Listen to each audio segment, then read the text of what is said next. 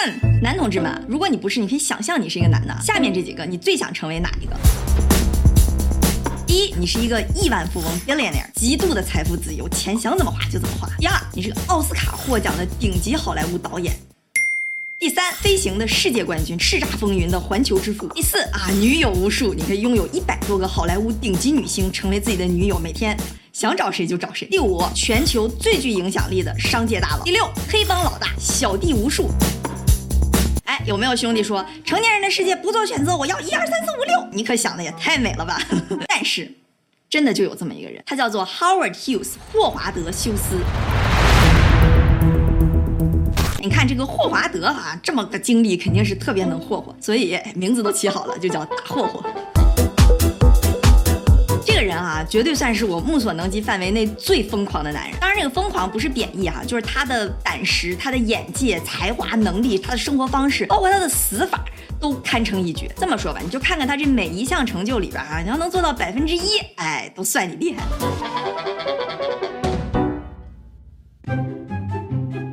这个大霍霍哈，一九零五年出生在美国的德州，是一个不折不扣的富二代。他爸。哈佛毕业的一个石油大亨，巨有钱。他呢，一米九的大高个，这就活脱脱一个霸总的形象。但是哈，在他十六和十八岁的时候，他爸他妈在这两年分别因病离世了，他就跟蝙蝠侠似的成了孤儿。经历了一系列和他亲戚的诉讼和操作之后，成为了石油公司的董事长和唯一的主。哎，哎你看是不是还挺厉害的？这时候他其实已经衣食无忧，可以享受生活了。但是大霍霍就心想，我偏不，因为他其实对这个石油公司的钻探业务也没什么兴趣，然后对学习本身也是兴致缺缺。二四年的时候哈，十九岁的大霍霍就从莱斯大学给辍学了，之后又花了几个月的时间啊，给这个石油公司找到了新的管理层，然后就跟他们说说，哎，这就交给你们了，这业务我就不管了，就撒手走了。所以这个时候哈，十九岁的大霍霍就是有颜有钱又有时间又有点才华吧，但是还没人管。Nice。霍霍的伯父是一个剧作家，所以这就让霍霍呢对这个电影啊剧作产生了兴趣。你看啊，一般人要对电影感兴趣，就看好多电影开始学习，但是霍霍他不，人家啊上来一口气儿就买下了一百二十五家电影院的经营权，就是这么任性。那光收购怎么行，对吧？还是富二代干的事儿。大霍霍心想，我要证明自己，我要拍电影。的时候，二十一岁的霍霍就作为制片人拍了第一部电影，叫做《花花公子何根》。哎，可能跟他的那个生活也比较像哈。但是这个电影呢，到他伯父手里，直接被一顿臭骂。这这是什么破烂儿？你这个电影到了好莱坞，肯定是被所有人笑话。霍霍一听，哪能忍得了这个气，对吧？我堂堂的。大公子怎么能这样？就一怒之下把这个电影胶片全都给烧了。但是这件事儿哈，连嘲笑他的人都不多，因为其实老实讲，没有人会真正的去关注一个没什么本事的纨绔子弟。这个事儿哈，真的是在大霍霍心里埋下了一颗愤怒的种子。他强大的自尊心和征服欲，就决心让他要一雪前耻。我要实现自己的梦想，我要拍出最好的电影，我不服不服。后来呢就认识了一个导演，叫做刘易斯·迈尔斯通。这俩人呢合作了两部电影，获得了第一届哈奥斯卡电影的最佳导演奖和最佳影片奖的提名。当然，你知道奥斯卡本身就是挺商业化的一个行为，而且他又是个富家子弟，一百二十五家电影院的经营权。所以你说这个奥斯卡跟大霍霍有什么关系哈？那都说不准。我不管怎么说吧，对霍霍来讲哈，这算是开了个好头。但是他也不能满足于就只当个制片人，对吧？他还是想去当导演，拍电影。二十四岁的大霍霍就开始了他自己导演的第一部电影，是个战争爱情电影，叫做《地狱天使》（Hell's Angels）。你想那个年代啊，还没有任何的电影特效，而大霍霍呢又想拍出那个战争时候的激烈和真实感，所以所有的像是飞机坠落呀，或者炸弹爆炸，他都是要还原真实的场景。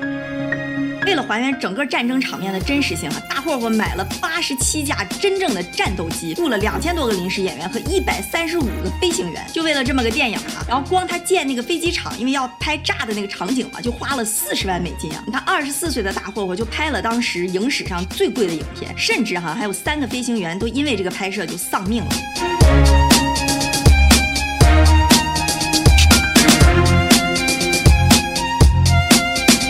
钱这个事儿咱就不说了，不过你能看出来他对拍摄这个事儿有一种偏执，而且你看他有多疯狂啊！就有一次为了拍摄一个飞机往下冲的一个爆炸的场面，要从三十米的高空往下冲，然后他就问了很多老飞行员，那些飞行员都觉得这个事儿太危险了，根本就不能干，拍摄就在那儿僵持着。那我这么厉害一个电影镜头就要泡汤了，大霍霍说。那不行，你们都不上，那我上。他当时在拍电影的时候，临时去考了一个飞行员的驾驶证，只有派上用场了，就自己驾着飞机从三十米的高空还加速，然后冲了下去，然后砰的一声就砸在地面上了。远处的医护人员都已经不敢上去看了，慢慢慢慢走过去，然后这时候看见一个大货货满脸是血，就从那个机舱里边出来了，在地上打了几个滚，还没跑几步，砰，飞机就炸了。你就说这危险不危险？这都是就要玩命啊！就为了拍那么一个镜头，好不容易这个电影快拍完，马上就要上映了。上映肯定不是什么问题啊！别忘了，我们一开始说大霍霍他有一百二十五家电影院的经营权，但是啊，你也看出来了，这个人生如果不出什么幺蛾子，那就不叫大霍霍。那时候二十年代，电影还都是默片儿。就在这个时候哈，大霍霍有一次在好莱坞那边看电影，叫《绝世歌手》，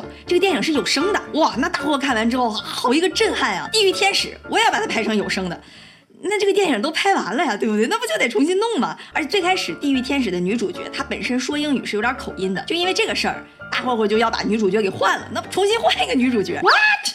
那就意味着所有带女主角的镜头都要重拍。你想，它是个爱情电影，这里边有多少镜头？他助手就找他说：“霍霍老板，我们现在马上就要没钱了，真的是经费在燃烧啊。”然后霍霍不光不听，而且哈，他说没钱没关系，我有石油公司，他就去把那石油公司抵押贷款，然后拿出来这个钱来拍电影。我就要追求完美，我就要精彩，我就要死磕。你想那时候都是胶片时代啊，就是一帧一帧那么一个胶片一个胶片拍出来的。有人统计说，他整个改完这个电影之后，又重新画了一千公里的胶片，那相当于二十五个马拉松。你就说。说吧，这个大霍霍是真能霍霍。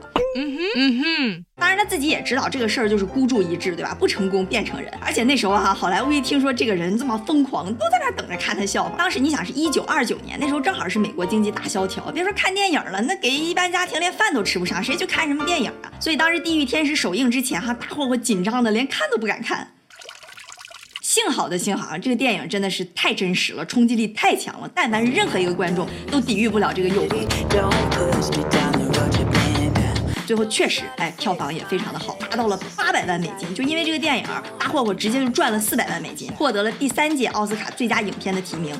这下可算是一雪前耻了，再也没有人敢瞧不起这个疯狂的富二代。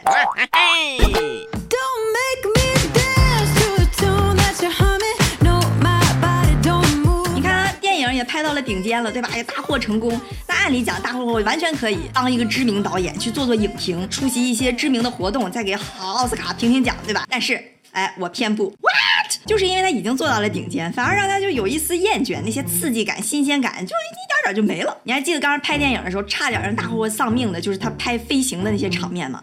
哎，飞行成功引起了大霍霍的关注。莱特兄弟发明飞机才是一九零几年的事儿，所以这是一个非常早期的行业。但是哈，大霍霍就心想，哎，我喜欢这个东西，我要搞一搞，对吧？三零年的时候，那时候他才二十五岁，他就创办了一个叫做休斯飞机公司，其实就是设计、研发，开始去试飞，搞这套东西了。哎，是不是有点马斯克造火箭的意思？你看，二十五岁的时候，咱在干嘛，对吧？刚大学毕业，大霍霍已经又是石油公司的董事长，然后又在好莱坞拍电影，成为知名导演，现在好又去弄了一个飞机公司。火火。嗯哼。三三年的时候，大霍霍就自己买了一架飞机，然后自己去参加一个业余飞行员的比赛，在那里边哈，哎，成绩倒数。那大霍霍一看到我这么成功的人，这怎么行？我不服。然后这个霍霍就开始日思夜想自己最后成绩差的原因。好马配好鞍，肯定不是我的问题。那。就是飞机的问题。于是啊，霍霍就招募了一堆顶尖的飞机工程师，然后又开了一个公司，叫做休斯飞机制造公司，就专门负责飞机的研发。我一定要研发出这个世界上最快的飞机，想尽一切办法啊，去逼着那个工程师去给这飞机提速。他自己先是研究，就一堆技术，什么机身扁平技术，又是起落架技术，又是什么铆钉技术，具体我就不清楚了哈。终于在一九三五年的时候，哎，这个飞机造出来了，因为它不是姓 Hughes 嘛，就叫 H 一飞机，就相当于他们公司的第一代飞机。那大霍霍肯定是作为这个公司的掌舵人，要开着这个飞机去试一次嘛。当时的时速就达到了五百六十六千米每小时，这是什么概念呢？打破了当时飞行最快的世界纪录，完成了全世界最快的飞机。这也是美国人第一次打破飞行的世界纪录。于是啊，这个各种报纸就开始对他大肆宣传。接下来的几年里，霍霍也在不断的突破，不断的刷新各种记录，直到三八年的时候，他又创造了一个九十一小时环游世界的飞行记录。他是从纽约开始飞的，等他飞完一圈回到纽约的时候，那个机场已经聚集了两万五千个观众，夹道欢迎庆祝这个英雄的归来。国会为了表彰他，又给他发了一枚国会奖章，这就是国家级的荣誉。然后媒体也是大肆的报道，他就开始到处游行。你看这个照片，就是当时他在游行的时候，你看。长得这么帅气哈，跟他边上人一比，就感觉身材也非常的健硕，而且你看那个大长腿，一米九的大高个，头那么小，腿那么长，就啊一表人才，难怪啊他能有一百多个好莱坞女星当女朋友啊。这个我不说了，我们接着回来说，就是那个年代，民众对坐飞机这个事儿还是有一些担心和害怕的，但就是因为大霍霍整个这一次大肆宣传，让很多人对飞行就变成了一种向往，不管是政界的名流、娱乐明星，还是商界大佬，像肯尼迪总统、Beatles 乐队，都纷纷。把坐飞机当成了一种时髦，所以你看大霍霍哈，从一开始自己飞失败，然后就不服嘛，就开始干，最后又获得了国家的荣誉，甚至带动了整个飞行的行业。你看是不是？霍霍，哎，你看越来越多的人开始接受了坐飞机。这么有商业头脑的大霍霍哈，他马上就干了一件事儿，哎，开了一个航空公司。三九年的时候，当时有一个叫做环球航空公司快要破产了，大霍霍一见这个势头，就把它直接给收购了，开始提供大西洋的民用航线。在他的经营下，这个环球航空公司扭亏为盈，连续十年都独霸全球的民航市场。大霍霍也因为这个就跻身商界大佬之列，被称为环球航空公司之父。霍霍在把这个航空业也做到顶尖之后啊，又觉得有点没劲了，就开始四处撒嘛，看看能不能有自己能干的事儿。有一阵子啊，大霍霍就在拉斯维加斯一个酒店包下了一整层，一住就是好几年。你想拉斯维加斯大家都是赌博嘛，对吧？老板一看你不赌，对吧？不赌那我没有钱赚，上去就给大霍霍要轰走，说去去去，我们这还有别的客人要招待，你们这打烊了。那大霍霍哪能受得了这个气，对吧？咱是石油大亨，好莱坞知名导演，环球航空公司之父，国会表彰的人啊！一气之下斥资一千三百万，直接把酒店给买下来了。拉斯维加斯这个地方，你别看现在哈是旅游度假胜地，在那个时候哈是一个。充满着黑帮、毒品、妓女的堕落之地，本地人天黑了都不敢出门，外地人就是抱着一种说我赌上生命去过把瘾这么个心态去拉斯维加斯的。大霍霍看到这样的社会现状，哎，以他这么一个又正直又有能力又希望改变世界的强迫症的心态，我不服。接下来的两年里边，他就买下了巨多的赌场、酒店，然后开始对这些黑帮进行一个商业化的改造。因为大霍霍之前开了那么多公司，还是在这方面非常有头脑的。这些黑帮的人就统统都成为了大霍霍的小弟，就带着他们一起赚钱。这也奠定了拉斯维加斯之后走向更加正规化、商业化、企业化的一个基础。你看是不是挺厉害的？不管黑道白道，我都能搞。好，你看这时候的大霍霍哈，他已经是一个发明家、冒险家、商界大佬、风流情圣、知名导演、黑帮老大，真的就觉得有点没劲了。你想，对于这样一个狂人，他真的没有什么想征服的时候，就觉得整个世界都没意思了。所以从五十年代往后啊，他开始隐居，过起了与世隔绝的生活。